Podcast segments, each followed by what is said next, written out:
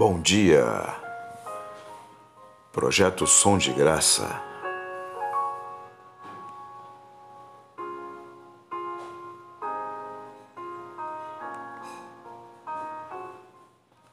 Projeto Som de Graça apresentando a palavra pastoral matutina e quero deixar nessa manhã para você a dica, uma dica de graça Uh, poesia.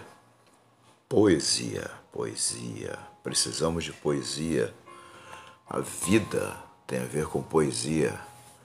Manuel Bandeira disse o seguinte: Vivo nas estrelas porque é lá que brilha a minha alma. O Deus eterno é tão grande que não pode ser engarrafado na linguagem do dia a dia. A realidade humana é insuportável sem as imagens vivas da poesia. É por isso que a Bíblia tem histórias fascinantes. Você sabe que a Bíblia é a carta de Deus para nós. E, portanto, ele preparou uma carta muito completa, com histórias fascinantes, contém belos poemas e também nos anima com suas promessas em forma de clara ordem ou delicada profecia. Com suas imagens arrebatadoras, os poetas nos enchem de alegria. Eles sabem que, através dessas palavras, uh, sempre nos lembram que há dias de sol, mas, como nos recorda Isaías, a nossa vida é como uma neblina. Na busca dos nossos desejos, não nos lembra Camões que, para receber nossa Raquel, precisamos trabalhar com perseverança e disciplina? Nas nossas idas e vindas, não nos pastoreia Gonçalves Dias quando canta que a vida é combate? Nas nossas lutas, não aceitamos o convite de Castro Alves para voar como o condor que não se abate? Quando o luto chega, não aprendemos com Machado de Assis a prantear nossa Carolina? Quando esquecemos os amigos, podemos seguir Mirtes Matias e mandar entregar agora, agora, uma rosa quem nosso gesto não imagina. A poesia nos transporta para um mundo diferente. A arte nos mostra que o Deus eterno está presente. Por isso, a Bíblia está cheia de poesia. E na sua vida, tem poesia? É preciso examinar, é preciso abrir a janela para esse novo dia. O Salomão em Cantares sinalizou: aparecem as flores na terra. Chegou o tempo de cantarem as aves, e já se ouve a voz da rolinha em nossa terra. Cantares 2:12.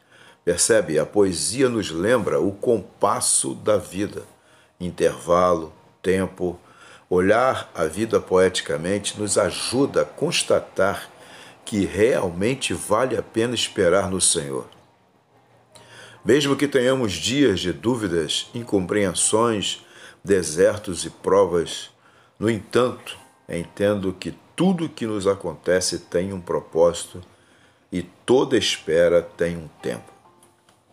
Para tudo há uma ocasião, disse Salomão em Eclesiastes. Para tudo há uma ocasião certa, há um tempo certo para cada propósito debaixo do céu.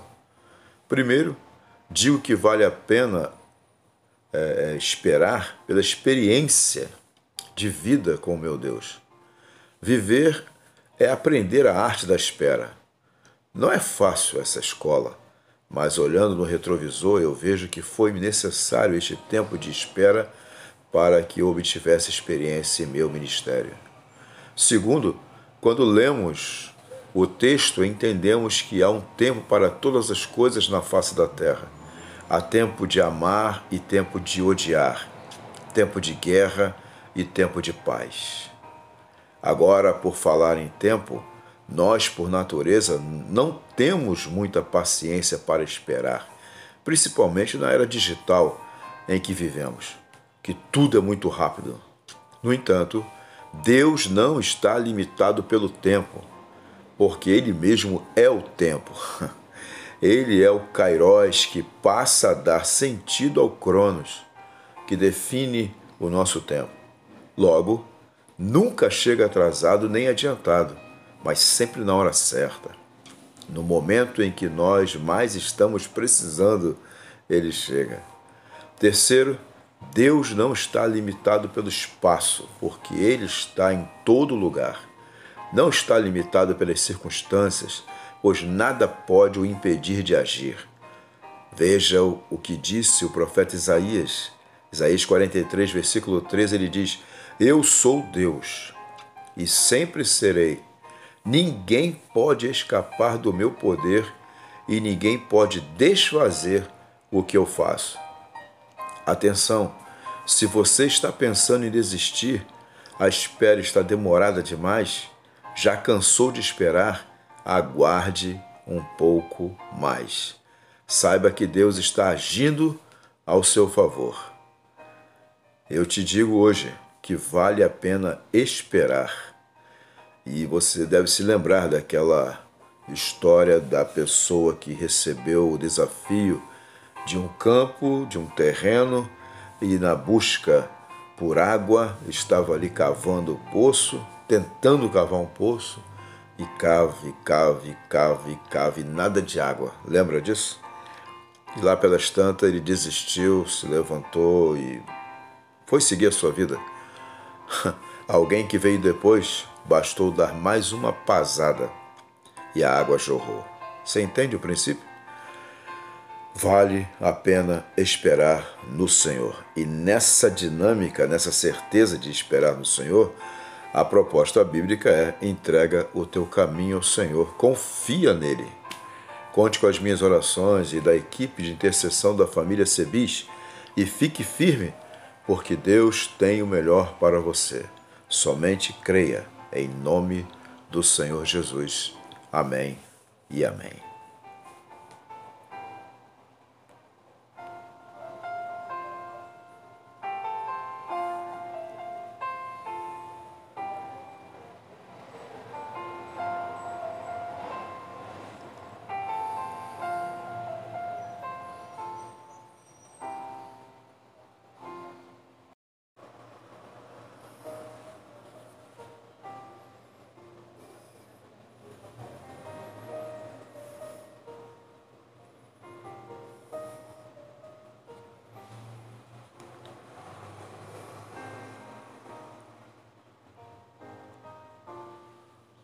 Bom dia, graça e paz. Projeto Som de Graça, apresentando a palavra pastoral matutina e quero continuar nessa dinâmica de reflexões que nos levam pelo caminho de Jesus, nos ensinando a viver. E uma das um dos exemplos tremendo do nosso Senhor Jesus foi o fato dele reconhecer as leis da vida. Há leis que guiam todas as coisas, leis que o próprio Pai dele criou. E ele não abria mão de estar no centro da vontade do Pai. William Douglas disse: Deixe Deus ser Deus. Ele faz isso melhor do que ninguém. Jesus, que é Deus, agiu plenamente como ser humano.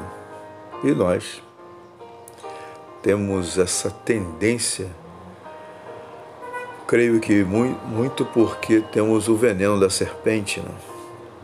Nós, filhos de Adão, de Adão, eh, de alguma maneira esse veneno, enquanto estivermos aqui na terra, ele de alguma maneira faz efeito que essa agonia da gente querer ser Deus.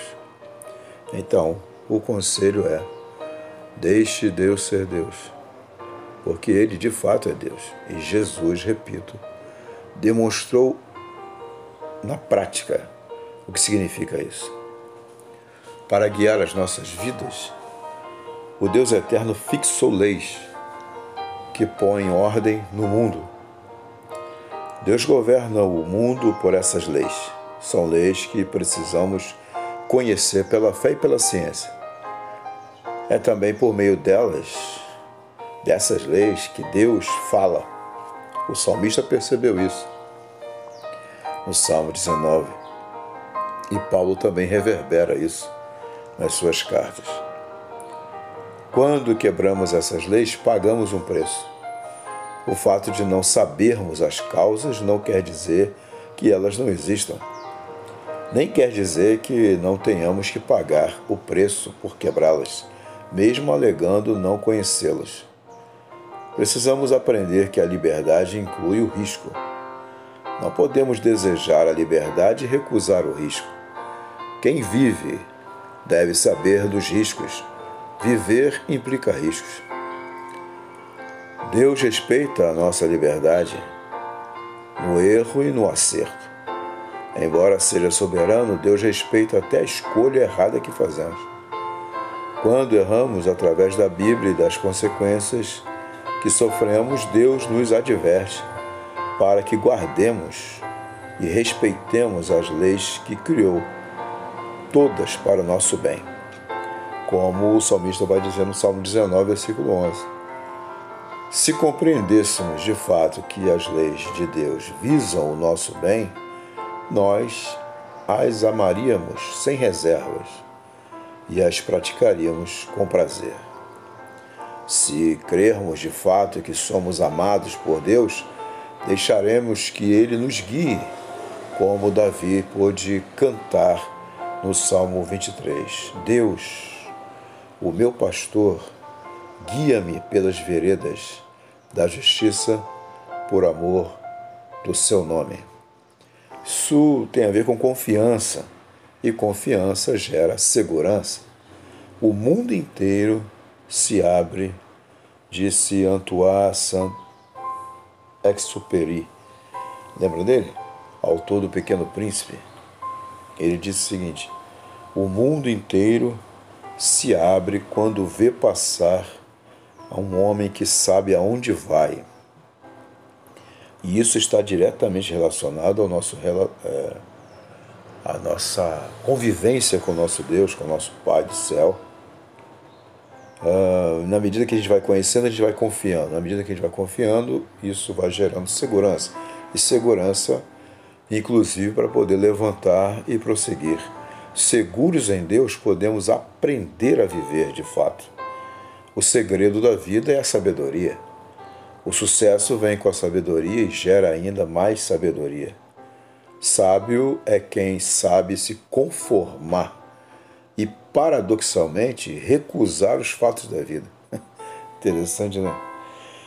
Porque, conforme a natureza de cada um, a gente vai precisar discernir o que, que pode ser mudado daquilo que não pode ser mudado. Sábio é quem sabe que reconhece uma realidade que muitas vezes não pode e não deve ser mudada. Os sábios a aceitam. Em certo sentido, as coisas são como são, queiramos ou não. Logo, é melhor aceitá-las, porque doerão menos. Sábio é quem, compreendendo que existe a realidade, põe-se a caminho para transformá-la, quando isto é necessário. Os sábios aceitam que há uma realidade que precisa ser alterada. Uh, sabedoria de vida, portanto, é uma questão de coragem coragem para aceitar o que não pode ser mudado e coragem para se rebelar rebelar no sentido positivo da palavra. Comprometer-se e se empenhar persistente e competentemente para mudar o que pode ser transformado. É o que eu chamo de revolução silenciosa. Não precisa fazer barulho, tem que ter a ação a partir da reflexão da carta de Deus, as orientações de Deus. Os que se conformam diante do que não podem alterar são sábios, mas a história não diz seus nomes. Os que se rebelam, os que decidem entrar por essa revolução silenciosa contra o que precisa ser alterado são sábios empenhados numa revolução. Eles são sábios, e alguns dos quais têm seus nomes inscritos em placas de reconhecimento por sua contribuição à humanidade. E é interessante lembrar que muitos desses que têm seus nomes inscritos em placas, no momento em que estavam desenvolvendo a Revolução Silenciosa, não tinham a devida preocupação ou necessariamente a preocupação de que seus nomes estariam inscritos em placa. Até porque, se assim fosse, não seriam sábios. Jesus disse que o que a mão direita fizer, a esquerda não deve saber. Então, não, deve, não devemos ter prioritariamente já a preocupação de sermos revolucionários numa perspectiva de que o nosso nome seja lembrado. Na verdade, devemos participar da Revolução Silenciosa numa perspectiva de que estamos unidos ao Cristo, que em nenhum momento quis aparecer, e sim revelar a glória de Deus. Amém? Precisamos então ser conformados e revolucionários ao mesmo tempo. Palavra-chave: equilíbrio. Quem pode ensinar isso para gente? O Senhor Jesus. E Paulo, discernindo isso, percebeu que o caminho é a gente entregar a nossa vida ao Senhor, como sacrifício vivo, santo e agradável a Deus. O que significa isso? Nos identificarmos plenamente com o Senhor Jesus. E o que o Senhor Jesus fez? Ele não se conformou aos padrões desse mundo, mas deixou que Deus o transformasse, o usasse, o lapidasse, o conduzisse. E é isso que Paulo fala em Romanos capítulo 12 e dá um conselho para nós também. Não vivam conforme os padrões deste mundo, mas deixem que Deus os transforme pela renovação da mente, para que possam experimentar qual é a boa, agradável e perfeita vontade de Deus. Que o Senhor nos abençoe que o Senhor nos ajude nesse desafio de viver, nesse desafio de viver para a glória de Deus. Um grande abraço, Deus te abençoe, em nome de Jesus, amém e amém.